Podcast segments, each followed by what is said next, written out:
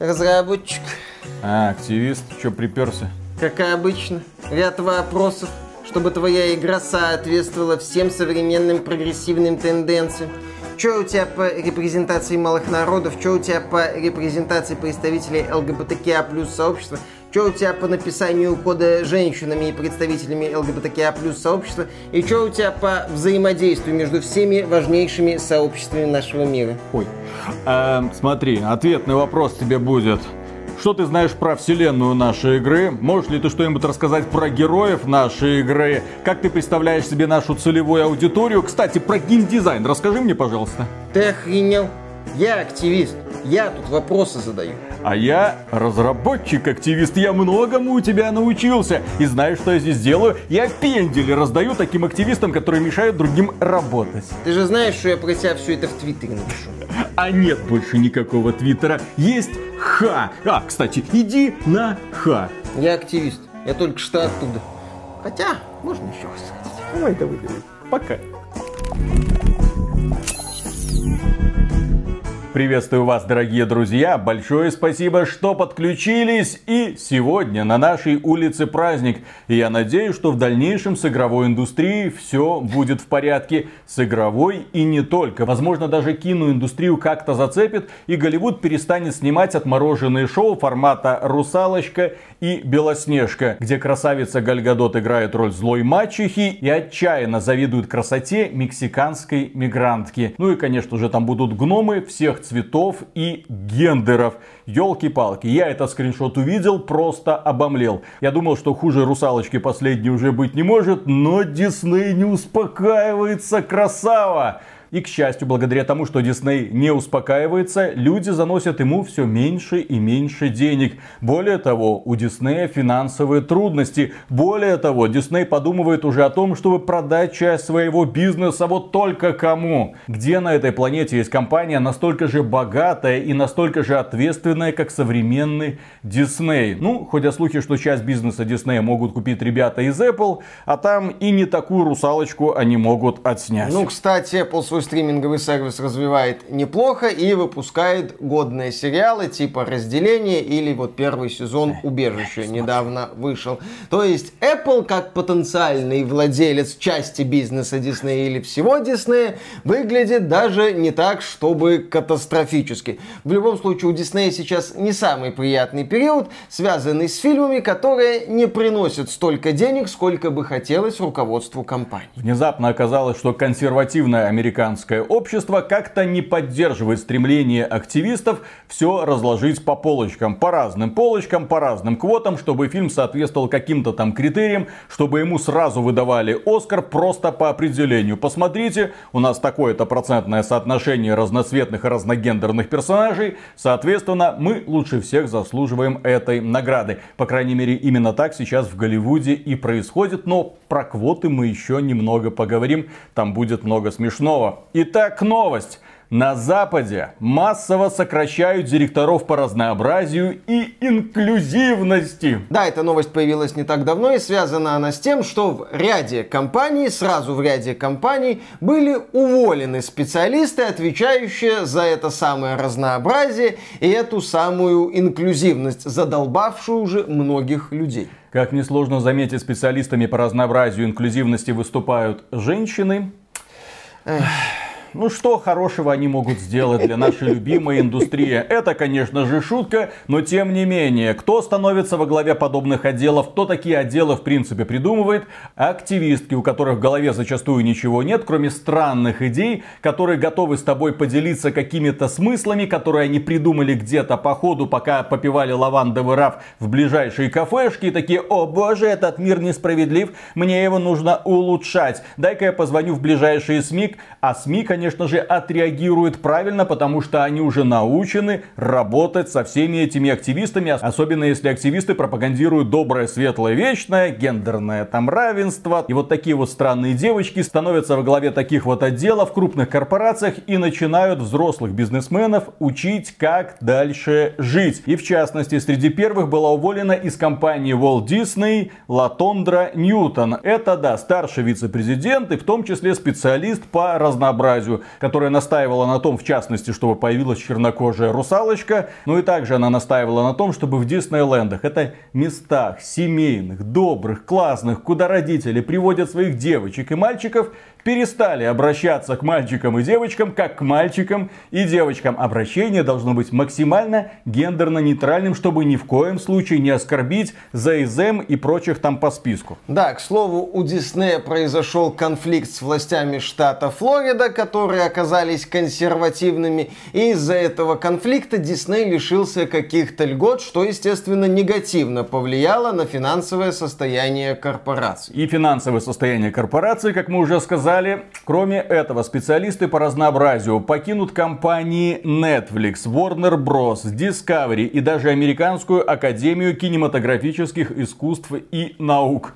Но эти увольнения можно связать с тем, что нынешние специалисты по разнообразию не очень хорошо выполняют свою работу. И корпорации от этого направления полностью отказываться не будут. Но есть надежда такая робкая, маленькая где-то вдали, что корпорации хотя бы пересмотрят свое отношение к этому вопросу, потому что уже очевидно, что такое вот агрессивное навязывание этого разнообразия не работает, что агрессивное перекрашивание персонажей известных, что агрессивное продвижение определенных персонажей, а это интересный герой, это представитель ЛГБТК плюс Рио 2 сообщества, он уже этим интересен, восхищайся, я не восхищаюсь, ты фоб и лист далее со всеми остановками. Вот эта вот попытка впихнуть людям определенные идеи через зачастую отвратительных персонажей, через зачастую хреновые сюжеты откровенно надоело,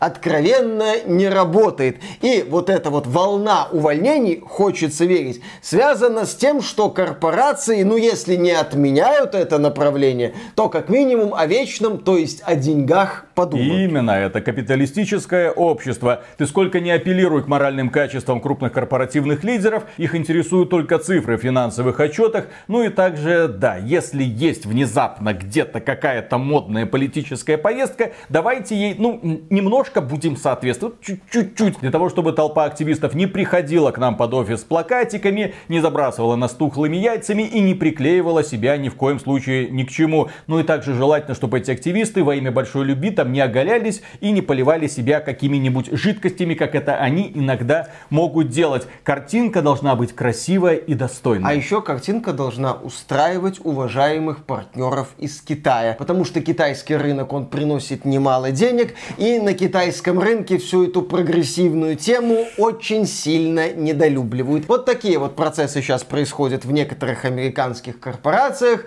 Но это не все хорошие новости. Дело в том, что помимо кинобизнеса есть еще и игровой бизнес. И, конечно же, игровые компании тоже заинтересованы в том, чтобы зарабатывать как можно больше денежки, но в том числе им нужно соответствовать какой-то более-менее актуальной повестке. Если там участники БЛМ устраивают погромы на улицах Нью-Йорка, в наших играх будет соответствующая ремарка «Жизни черных важны». Причем она будет во всех версиях игры, во всех, естественно, регионах. И пользователь из другого конца земного шара будет знать о том, какие проблемы волнуют современное американское общество. Если это игра на тему Второй мировой войны, то главным флагом, конечно же, станет ЛГБТ флаг, потому что именно эти ценности защищали солдаты в те годы. И в игровой индустрии примерно где-то с 2014 года наметился кризис. Внезапно главы крупных корпораций решили, что так, игры для пацанов, вот это вот маскулинность, отныне мы должны тоже соответствовать каким-то там признакам.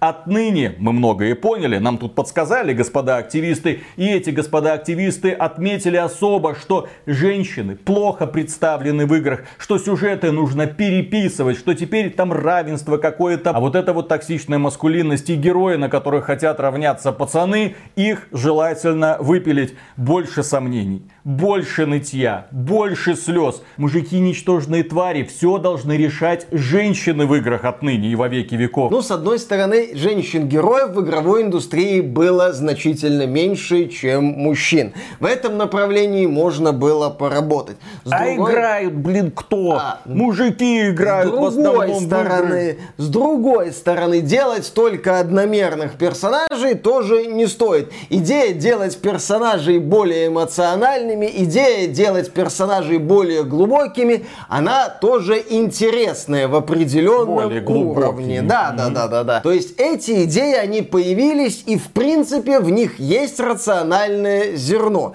Но, к сожалению, что?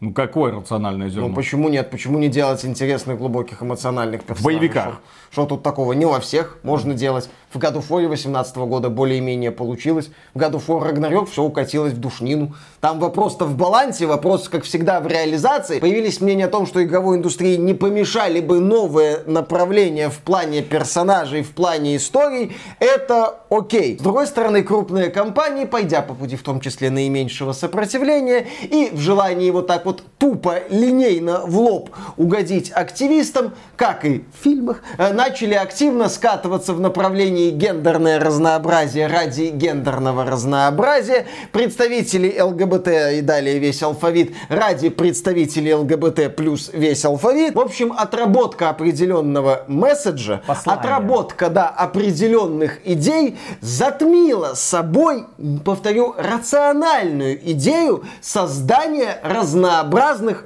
в самом хорошем смысле этого слова, персонажей. И мы начали получать, да, различные блокбастеры, где тупо не было интересных героев, где от злодеев оставался только какой-то набор странных фраз. Где исчезали конфликты, где исчезали герои. Кто такой герой? Человек, который совершает героические поступки, превознемогает во имя чего-то, во имя светлого, во имя какой-то идеи, во имя любимого человека. Но с 2014 года примерно пошла просто лавина игр, где были неинтересные вселенные, неинтересные герои. Мы не раз выпускали ролики где-то с 2019 года, где вопрошали, а где интересные герои? Почему их больше не делают? Почему мы видим конкретно героев, которые соответствуют условно какому-то посланию со стороны каких-то активистов и предназначены для этой небольшой группы, а нормальных-то героев, ну, простых, для пацанов. Вот в стиле Doom 16 года, например. То есть герой, который просто идет и просто вламывает всем, не задавая лишних вопросов,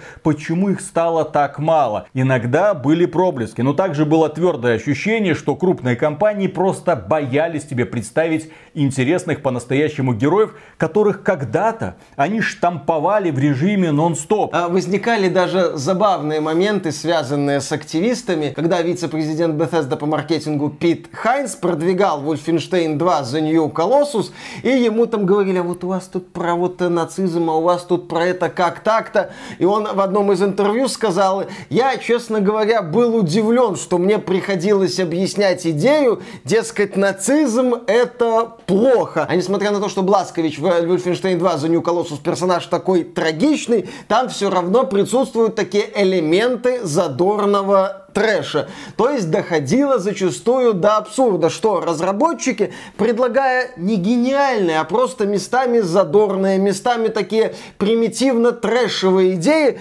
оказывались под ударом, что вы, вот разработчики, дескать, делаете что-то нехорошее, вы делаете что-то неправильное, вы как бы задумаетесь. А поскольку компании боятся всех вот этих задумайтесь, не надо, крупные компании, то как бы они, окей, окей, надо что-то такое по посланию, но без того, что кого-то может задеть. Да, и вот вам, кстати, Вольфенштейн про двух дочек Бласковича. Понравилось вам такое ответвление? А что это вы не хаваете? А что даже активисты не хотят в это играть? А потому что говно получилось а в очередной раз. Потому что играют, они в Твиттере воняют. Да, потому что нельзя из-под палки создать какой-то интересный продукт, как это, в общем-то, доказывает и современная киноиндустрия, которая разрабатывает сюжеты и сценарии по квотам, но до квот мы еще не дошли.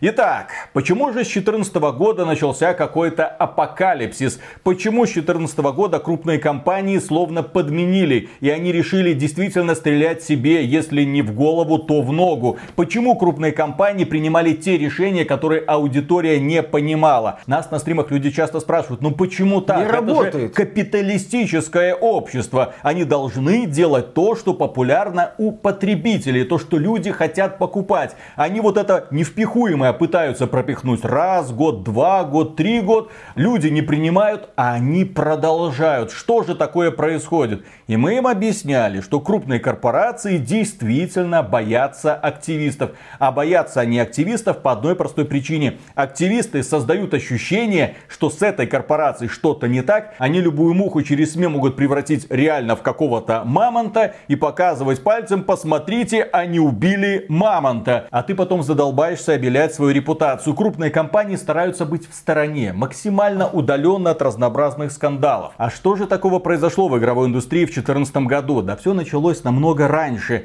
Еще в 70-е годы, когда родители нашей дорогой и любимой активистки Аниты Саркисян, этнической армянки, переехали в Канаду. А потом они переехали в Калифорнию, потому что в Канаде холодно для этнических армян, которые долгое время до этого жили в Ираке. И, соответственно, девочка пошла в школу. И она начала замечать, что вот как-то все вокруг несправедливо. Что есть какие-то банды, что есть какие-то разные там сообщества. И, кстати, кто-то там не уважает женщин, а она была, естественно, женщиной. После школы Анита получила степень бакалавра в области коммуникативных исследований в Калифорнийском государственном университете в Нортридже в 2007 году, а затем получила степень магистра социальной и политической мысли в Йоркском университете в 2010 году, словно пытаясь показать, что американская система образования ни на что не годна. И примерно за год до того, как она стала магистром, Анита Саркисян решила, что работа это не для нее. Вот это вот там в офис ходить, что-то там Скучно. придумывать, там писать. Анита решила стать активисткой-феминисткой. И в 2009 году она наконец-то заложила основу под свое будущее. Она отложила основу.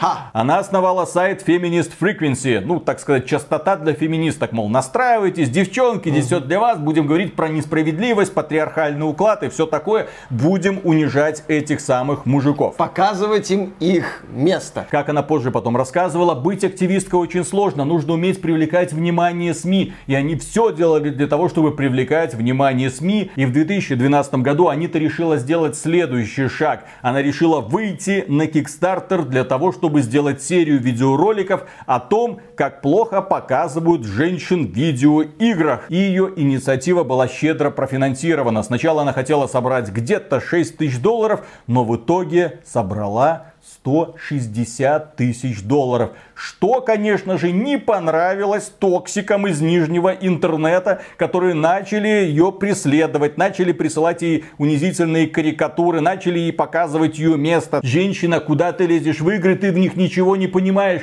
А Анита на самом деле ничего не понимала в видеоиграх, она в них не играла. Как она потом признавалась, игры были просто модной темой, их было интересно расковырять, там было крепкое сообщество, никто до этого не обращал на них внимания, а Ниточка решила обратить. Впоследствии она выговорила фразы формата «кругом расизм, кругом сексизм, кругом гомофобия, вам надо это только найти». Она, собственно, и занялась поисками проблем, даже там, где этих проблем отродясь не было. И выпустила серию видеороликов Tropes vs. Women in Video Games, где рассказывала о том, какие штампы используются в видеоиграх и как они связаны с женщинами, как там женщин неправильно показывают, как как их угнетают, как, в общем-то, женщинам в виртуальных видеоиграх плохо, как их там постоянно похищают, что они вечные девы в беде и так далее. Поскольку Анита Саркисян, опять же, сама призналась, что в игры толком не играла, ценность этих видеороликов откровенно сомнительна. Но это не помешало этим роликам произвести такой взрывной эффект. Там еще случился скандал с Gamergate, когда Зои Квин обвинили в том, что она спала с обозревателем обозревателями, и они, дескать, за это писали позитивные обзоры. Доказательств этому прямых я не видел, э, но случился грандиозный скандал, и Анита Саркисян стала одной из, скажем так, официальных жертв этого скандала. А поскольку тема феминизма с каждым годом становилась все более модной и модной и модной, те, кто были против Аниты Саркисян, были назначены злодеями, а Анита Саркисян назначена была жертвой и человеком, которому стоит стоит прислушаться. Самое забавное, что Анита Саркисян человек-то не особо большого таланта и человек, который не умеет особо анализировать данные. Тем не менее, благодаря ряду скандалов, связанных с тем, что тот самый нижний интернет внезапно восстал против какой-то там телки, которая сейчас нас будет жизни учить, там показывать, какие женщины должны быть в играх. Тем не менее, именно это и поспособствовало взрывной популярности Аниты Саркисян и, собственно, YouTube канала Feminist Frequency, где они выкладывали свои ролики. Но выкладывали они их очень осторожно. В 2013 году вышла первая серия роликов, потом они продолжились. Там Анита Саркисян рассказывала, что ну вы посмотрите, вот это же просто унижение, когда какой-то линк берет меч и идет спасать принцессу Зельду. А потом в следующей части он снова идет спасать принцессу Зельду. А потом снова. Это что получается? Принцесса Зельда бесправное существо, которое только сидит в замке и ждет, когда к ней придет какой-то герой. А этот Марио, вы ж только посмотрите, каждый раз он идет и снова и снова спасает эту тупенькую принцессу Пич. Именно на ущербные интеллектуальные возможности принцессы Пич, очевидно, намекает корпорация Nintendo. Да, Nintendo? Да, Nintendo, вы не любите женщин? Потом Nintendo? они показывают красивых женщин и говорила, ну, посмотрите, это же объективизация. Потом она показывала некрасивых женщин и говорила, ну вот, пос... ну, Нил Дракман. Вот, Нил Дракман наконец-то сделал нормального женского персонажа. Не прошло там и нескольких лет. Ну вот, смотрите, Last of Us,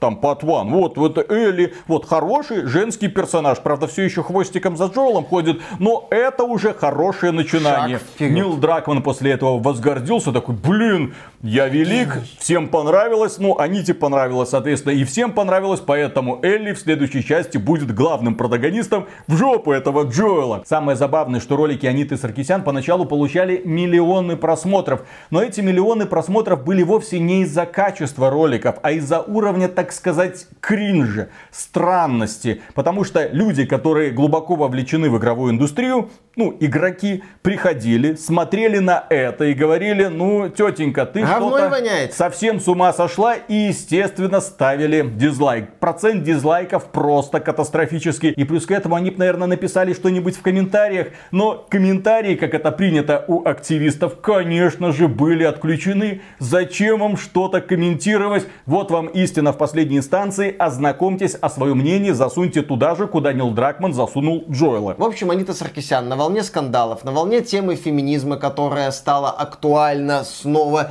въехала в игровую индустрию. И начала получать награды, потому что это внезапно стало модным, это на хайпе, это вам и геймергейт, это травля женщин. И, конечно же, тут еще подключилось движение нашей дорогой любимой Me Too, когда женщины жаловались на мужчин и их зачастую бездоказательно выбрасывали из профессии. Анита Саркисян это движение, естественно, поддерживала, оно ей очень нравилось. И вот на фоне всего этого. А тут, смотрите, женщина доказывает, что в играх тоже есть проблемы. И на нашу Аниту Саркисян посыпались награды. В 2013 году журнал Newsweeker и The Daily Beast назвали Саркисян одной из своих 125 влиятельных женщин, согласно данным Википедии. В 2014 году Саркисян получила награду на ежегодной премии Game Developers Choice Awards от самого Нила Дракмана, создателя The Last of Us. И Last of Us Part 2. И 2, конечно же. И она тем самым стала первой женщиной, получившей эту награду. Эми Хеннинг, работавшая над серией Legacy of Kain. По-моему, Джейн Дженсен, делавшая Габриэль Найт.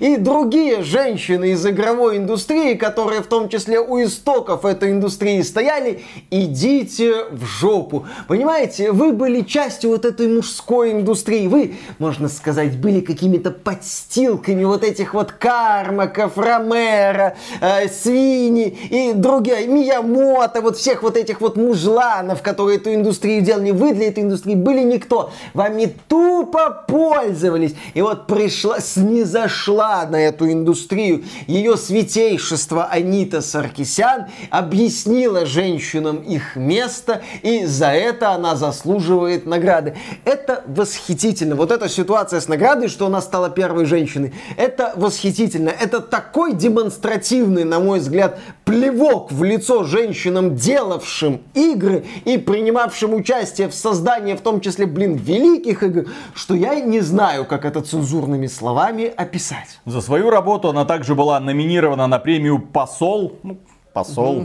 На церемонии Microsoft Women in Gaming Awards 2014 Rolling Stone в 2014 году назвал ее самым ценным критиком поп-культуры. Самый ценный критик поп-культуры. Заявив, что ее негативная реакция только убедила их, у игр есть проблемы. В декабре 2014 года издание The Verge назвало ее одним из 50 самых важных людей на стыке технологий, искусства, науки и культуры. В марте 2015 года журнал Time, тот самый, включил Саркисян в свой список 30 самых влиятельных людей в интернете. А чуть позже Анита попала в список 100 самых влиятельных людей в мире по версии того же журнала Time. А еще журнал Official Xbox Magazine в свое время составил список из 100 самых влиятельных людей в игровой индустрии, и в этом списке Анита Саркисян оказалась выше Джона Кармака. Космополитен включила ее в свой список 50 самых интересных людей в интернете. А еще Feminist Frequency выиграла премию Пибоди в категории цифровое интерактивное повествование в 22 году. В общем, какие-то награды они получали. Самый пик пришелся на 4 2014 год и начало 2015 года, когда Анита Саркисян была на хайпе, когда кто-то еще ее узнавал. Естественно, половина интернета, большая часть интернета, я бы даже так сказал, ее люто ненавидела, потому что куда ты лезешь, блин, со своим мнением, женщина? А другая половина интеллигентных людей ей, конечно интернет. же, аплодировала и говорила, Аниточка, мы тебя всецело поддерживаем, вот тебе премия, вот тебе деньги. Именно тогда движение Feminist Frequency получало максимально максимальное финансирование со стороны корпораций, которые пожелали оставаться неназванными, но тем не менее деньги им давали и деньги немалые. На что? На что они давали деньги? Ну, с одной стороны, корпорации, естественно, разрабатывали игры, и они-то зачастую выступала в качестве консультанта. Иногда даже разработчикам удавалось хорошо реализовать идеи Аниты Саркисян, как это, на мой взгляд, произошло в Dishonored 2, где помимо Корва во второй части появилась еще Эмили Колбин в качестве играбельного персонажа. Персонаж классный, со своим набором умений, я за него Dishonored 2 и проходил, мне нравится нравилось, но тогда... Ой, но студия Arkane, когда она делала Dishonored 2, а не Redfall, смогла вот эти вот идеи грамотно реализовать. Еще Анита Саркисян имеет отношение к проекту Mirror's Edge 2 Каталист, где с сюжетом все было грустно, насколько я помню. Она также, если верить информации из интернета, имеет отношение к проекту Психонавты 2, но там все-таки творческий гений Тима Шейфера и его команды тоже, судя по всему, доминировал над этими идеями. Тут я бы отметил, что игровая индустрия еще в те годы, ну буквально даже 3, 4, 5 лет назад, еще в какую-то вот кривозадо-богованную вальгаллу не скатилась. И творческие люди, творческие натуры все-таки могли быть повыше некоторых советчиков. Ну, естественно, любовь Нила Дракмана и Аниты Саркисян всем хорошо известна. Также всем хорошо известен результат работы Нила Дракмана над Last of Us Part 2 и даже над сериалом Last of Us. Да. Где третья серия, несмотря на то, что там женщин в общем-то нет, тем не менее широко любима в определенных кругах. Mm. Анита Саркисян, как мы уже сказали, помимо того, что являлась активисткой, она все-таки пыталась использовать научный подход или околонаучный подход. В частности, для оценки качества сюжетов Анита использовала тест Бекделя. Что это за тест, блин? Этот тест является мерой представления женщин в фильмах и другой художественной литературе. Тест спрашивает, есть ли в произведении хотя бы две женщины, которые разговаривают друг с другом не о мужчинах, а о чем-то другом. И этот тест, который не имеет никакого отношения к науке, это такой феминистский прикол. Вы только посмотрите, в этих культурных произведениях женщины могут только мужчин обсуждать, и она это правило применила к играм. И начала показывать, так, вот здесь плохо, вот здесь неудачно, здесь у вас вообще практически женщин нет. Doom 16 года полный отстой, в общем-то, из-за этого. Анита Саркисян сделала этот тест весьма популярным. Да настолько, что в 2018 году разработчики программного обеспечения для написания сценариев, есть такое специальное программное обеспечение, начали включать функции, которые позволяют писателям анализировать свои сценарии на предмет гендерного представления согласно тесту Бегделя. Но этого, естественно, многим активистам показалось мало. Анита Саркисян Саркисян это такой первый звоночек. Она просто вспомнила, а, есть такой тест, давайте проверим. Есть также тест Витта Руссо, который проверяет изображение ЛГБТ в фильмах. И этот тест тоже имеет большое значение. Тест, предложенный телекритиком Эриком Дегансом, спрашивает, есть ли в фильме, который не о расе, по крайней мере, два небелых персонажа в главных ролях. Естественно, один тест накладывается на другой тест, накладывается на третий тест. И в итоге у нас получается такой вот удивительный кавардак в современных фильмах. Маразм достиг своего пика, когда тест Бекзеля начали использовать для оценки качества программного обеспечения. То есть... Исходный код проходит этот тест, если содержит функцию, написанную женщиной-разработчиком, которая вызывает функцию, написанную другой женщиной-разработчиком. А мы-то все никак не можем понять, почему игры такие не оптимизированные. Одна женщина-разработчик, вторая женщина-разработчик. Главное, что тест пройдет. Но это, конечно же, шутки. И тем не менее, когда для оценки качества художественного произведения тебе выставляют какие-то странные критерии, мол, расы, гендеры, там, женщины, о чем они должны говорить, как Ты они должны говорить. этому А как представлены мужики? А, да всем плевать на этих самых Интересные мужиков. персонажи есть, подожди, давай с тестами разберемся. В итоге, для того, чтобы современный фильм рассчитывал хоть на какие-то награды, он должен соответствовать каким-то критериям. Примерно то же самое касается и современной игровой индустрии. Критериям соответствуете? Отлично. Компания Blizzard в этом плане отличилась вообще изумительной вещью. Они придумали Diversity Space Tool, разработанный совместно с Массачусетским технологическим университетом. Все по науке. Компания Blizzard уверяла, что он не используется, что это просто экспериментальная тема, э, которая, так сказать, где-то там как-то вылезла. А потом в Overwatch появился пансексуал. Да, да, да, да, да. Из Таиланда. На основании этой Diversity Tool персонажи получали баллы, если он там представитель какой-то не, не белой расы, если он там из ЛГБТ сообщества и все такое. В общем, стандартный гетеросексуальный белый мужской персонаж получал дырку от бублика, но зато сохранял свою дырку от бублика в неприкосновенности. Как говорится, выбирай вилкой в глаз или спейстулом раз. Хотя, если бы он получил вилкой в глаз, это было бы как бы ограничение возможностей, и пару баллов в этом спейстуле этому персонажу бы накинули. И где-то до 2020 года все с Анитой Саркисян было хорошо. Она получала какие-то награды, к ней обращались разнообразные компании, ее каким-то образом финансировали. Но потом внезапно произошел скандал с Last of Us Part 2, который, как мне кажется, стал отправной точкой для падения Feminist Frequency где-то там на дно. Потому что Нил Дракман в своем желании понравиться конкретно Аните сделал каких угодно женских персонажей. Вот тебе сверхсильная женщина Халк, вот тебе сверхмужественная женщина-лесбиянка, вот тебе персонаж трансгендер. Мужиков в расход к чертовой матери. Естественно, многие люди не приняли такой подход. Ну, те самые люди, которые, в общем-то, игры и покупают, и игра не то чтобы провалилась. Дело в том, что продажи Last of Us примерно за два года составили 10 миллионов копий, и там 9,4 или 9,7 миллионов копий за два года составили продажи проекта Ghost of Tsushima, где главным героем был мужчина, где нам рассказали простую историю, и на этот проект компания Sony ставку не делала, она делала ставку на Last of Us, а продажи у Last of Us Part 2 и Ghost of Tsushima примерно сопоставимы. Это показатель не только того, что люди приняли Ghost of Tsushima, это показатель того, что Last of Us явно не показала тех результатов, которых от нее ждала Sony. И вот совсем недавно Анита Саркисян была на пике славы. В каком-то 15 году, а в 14 она наделала много шума. До 19 года она тоже неплохо так шелестела в интернете, хотя интерес к ее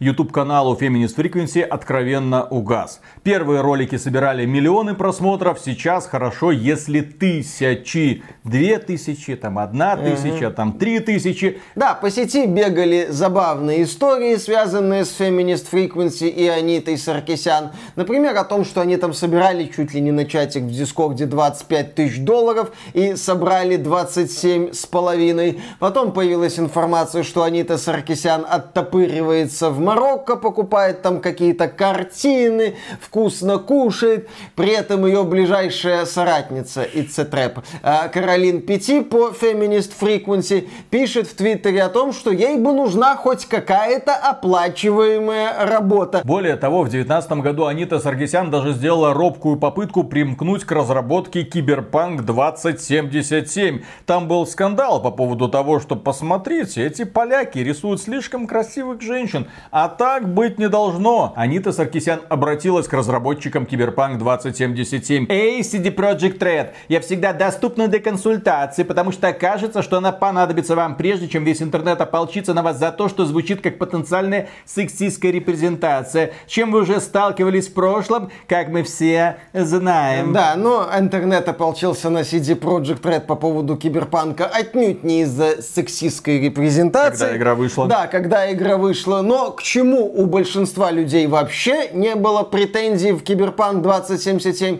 так это к сюжету и к персонажам, в том числе женским. Компания CD Projekt Red при всех тех катастрофических ошибках, которые она допустила при создании Киберпанк, с сюжетом не налажала. Там были интересные герои, там была интересная мысль, там был годно показан Киберпанк, там была отлично показана вот эта вот идея противостояния людей и корпораций, собственно, место корпораций в том мире. В плане глубины мысли Киберпанк 2077 куда интереснее, чем, например, Deus Ex Human Revolution или Mankind Divided. Сюжетом у игры все было замечательно. И да, Анита Саркисян не смогла поймать волну хайпа вокруг Киберпанк 2077 о том, что люди, захватывающие, говорил Киану Ривз, а не Анита Саркисян. Ну, прикинь, Анита Саркисян на презентации Xbox. Это вы захватываете. Анита Саркисян мгновенно стала токсичным брендом. Корпорации это не сразу поняли. Не сразу поняла эта компания Electronic Arts. Не сразу поняли ребята из Activision Blizzard.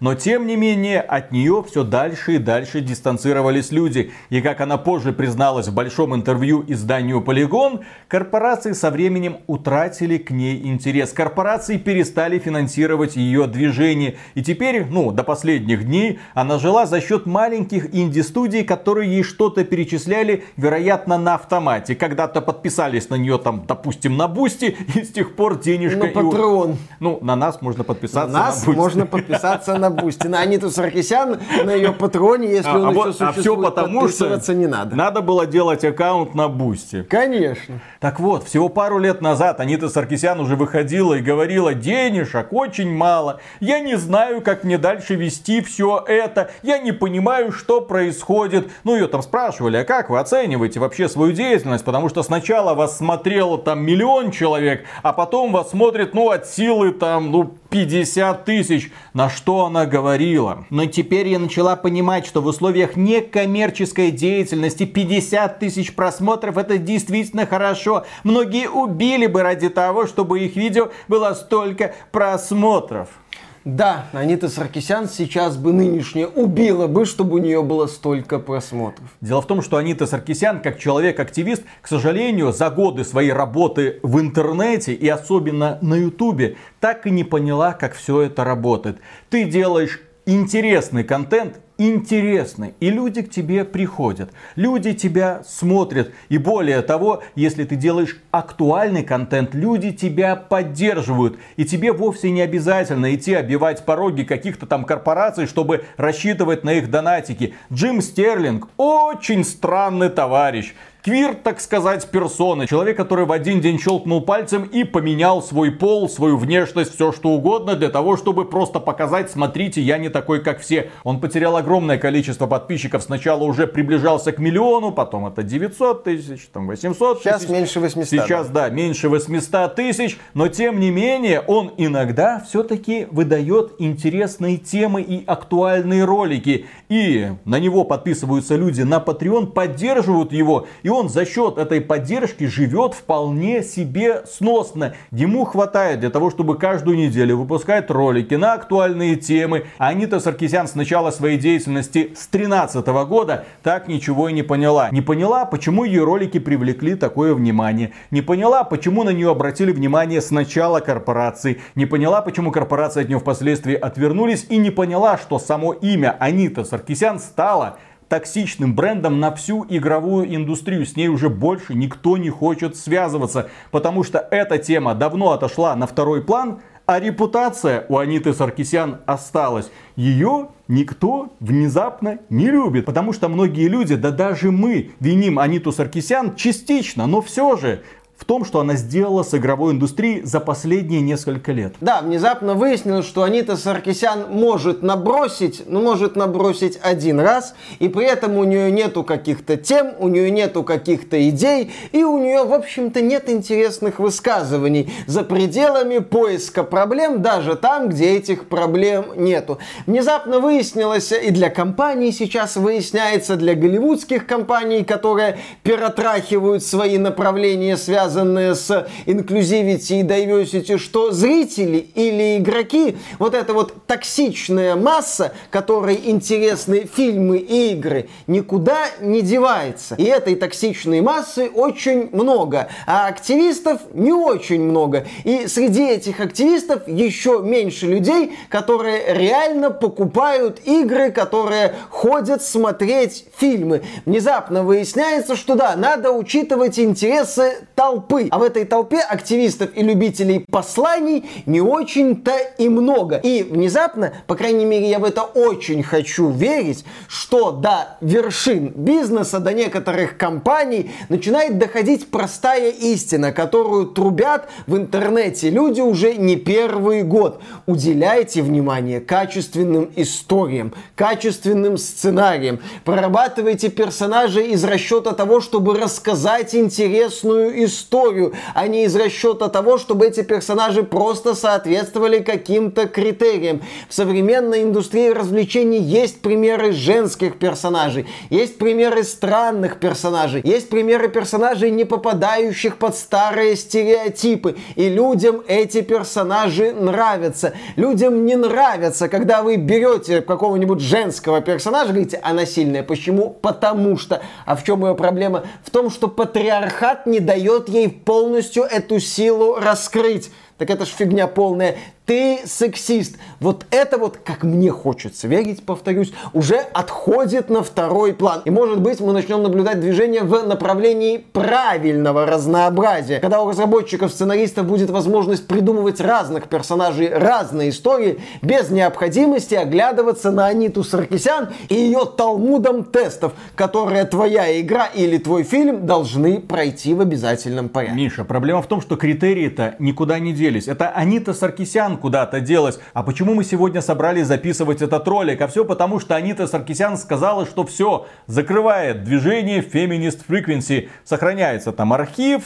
как-то это все еще будет существовать, вероятно, до конца 23 года. Потом, извините, ребята, простите, я выгорела. Ну, как она это объясняет? Естественно, с позиции жертвы. Естественно, с позиции непонятой и непонятной женщины, которая не нужна этому патриархальному миру. Она в поисках новой себя. Но по какой-то причине Анита Саркисян не высказала главную мысль. Главную мысль о том, что у нее просто закончились деньги и никто ее бедную несчастную больше не хочет поддерживать. И сейчас Анита находится в поисках новой работы. Девочке сейчас уже 40 лет. Девочка всю свою жизнь занималась активизмом и, к сожалению, этот активизм сегодня становится все менее модным. И мне кажется, мне хочется верить в то, что последний гвоздь в крышку вспышку вот этого активистского движения нанесла игра под названием Hogwarts Legacy, которая вышла в начале 23 года, которую травили абсолютно все активисты за то, что там плохо относятся к трансгендерам. Не к самой игре, а за то, что Джоан Роулинг там что-то нехорошее где-то сказал. Да, в самой игре никто негативно трансгендерам не относится. Более того, в самой игре есть трансгендер, но тем не менее активистов не устраивает, что эта игра создавалась по вселенной Джоан Роулинг, которая когда-то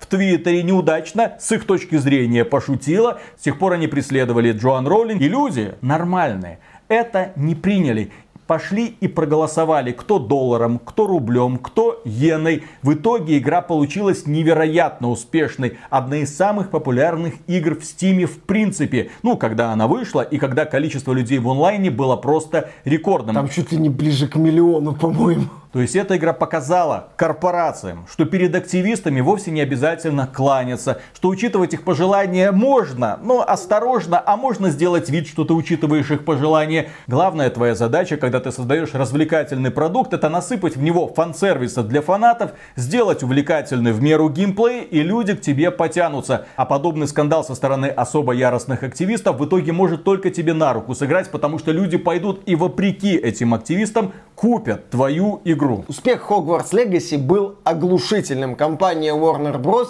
нарадоваться не может. Естественно, там уже пошли разговоры о дополнениях, полноценном продолжении. Это уже франшиза, несмотря на то, что активисты даже призывали не упоминать название Hogwarts Legacy, а называть этот проект «Та игра про волшебников». В общем, акция активистов по бойкоту Hogwarts Legacy провалилась полностью полностью провалилась. И это стало отправной точкой, это стало показателем для компании о том, что надо работать для фанатов, надо работать для своей аудитории, а не для твиттерных активистов и не для там Катаку и Полигон, которых не то чтобы много людей читает. Именно так, именно поэтому я так радовался, когда услышал, что вот директора там по разнообразию покидают крупные компании. Меня, естественно, порадовало и письмо Аниты Саркисяну. Боже мой, я внезапно оказалась оказалась никому не нужна. Так же, как меня в начале года и порадовал провал активистов, которые хотели загнобить создателей Legacy, которые желали всего плохого Джоан Роулинг из-за того, что были не согласны с ее мнением, которые в итоге проиграли. Вполне вероятно, мы находимся теперь в начале нового пути. Пути выздоровления игровой индустрии. Когда вот эти квоты начнут уже быть не такими твердыми, когда художественные произведения будут оценивать не потому, насколько они соответствуют определенным критериям, критериям, когда наконец-то за сценарий возьмутся профессионалы, а не люди, которых набирают в компании, опять же, по квотам, по цвету кожи, по гендерной принадлежности.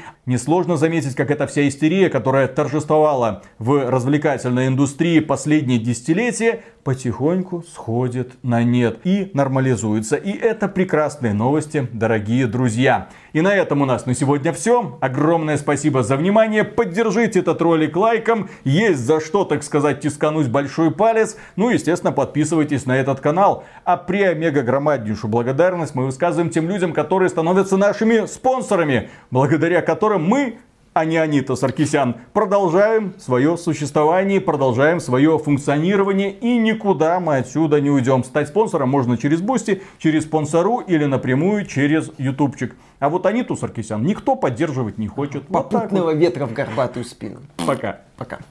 Ну, поскольку мы готовим материал, в том числе по Ведьмаку, которые должны были на самом-то деле снимать сегодня, но тут вмешались непредвиденные факторы я начал смотреть, и там а, создатели сериала говорили, что мы подходим к этому как ТикТоку. Ага. Ну, потому что новое поколение, они тупые, ну, вы ну, понимаете. Им нужно, да. чтобы картинка постоянно менялась, чтобы что-то происходило, угу. а за логикой следить уже вовсе не обязательно. я внезапно понял, что я смотрю этот сериал не то, что как ТикТок. В этом сериале сцены друг с другом настолько никак не связаны или связаны настолько слабо, что просто моргнув, ты можешь потерять ключевую сцену, благодаря которой персонажи из точки А телепортируются в точку Б, сталкиваются с другими героями. Там был вот момент, вот я реально говорю, вот э, э смотрю, там угу. Енифер, Ведьмак, одна сцена, да, они где-то там э, далеко на севере, там, где какой-то снег. Жена что-то позвала, я ей ответил, и вот эти вот несколько секунд, они уже телепортировались там, где весна, там, где какой-то город, там уже Лютик. Я такой, как это произошло? Ну так Енифер же порталы может открыть. Нет, нет, нет, как это произошло? Да. Я отматываю назад. Мне нужно узнать, как это произошло. Угу. И там на 2 секунды появляется этот краснолюд, ну, бороды гном, который говорит, нам надо туда.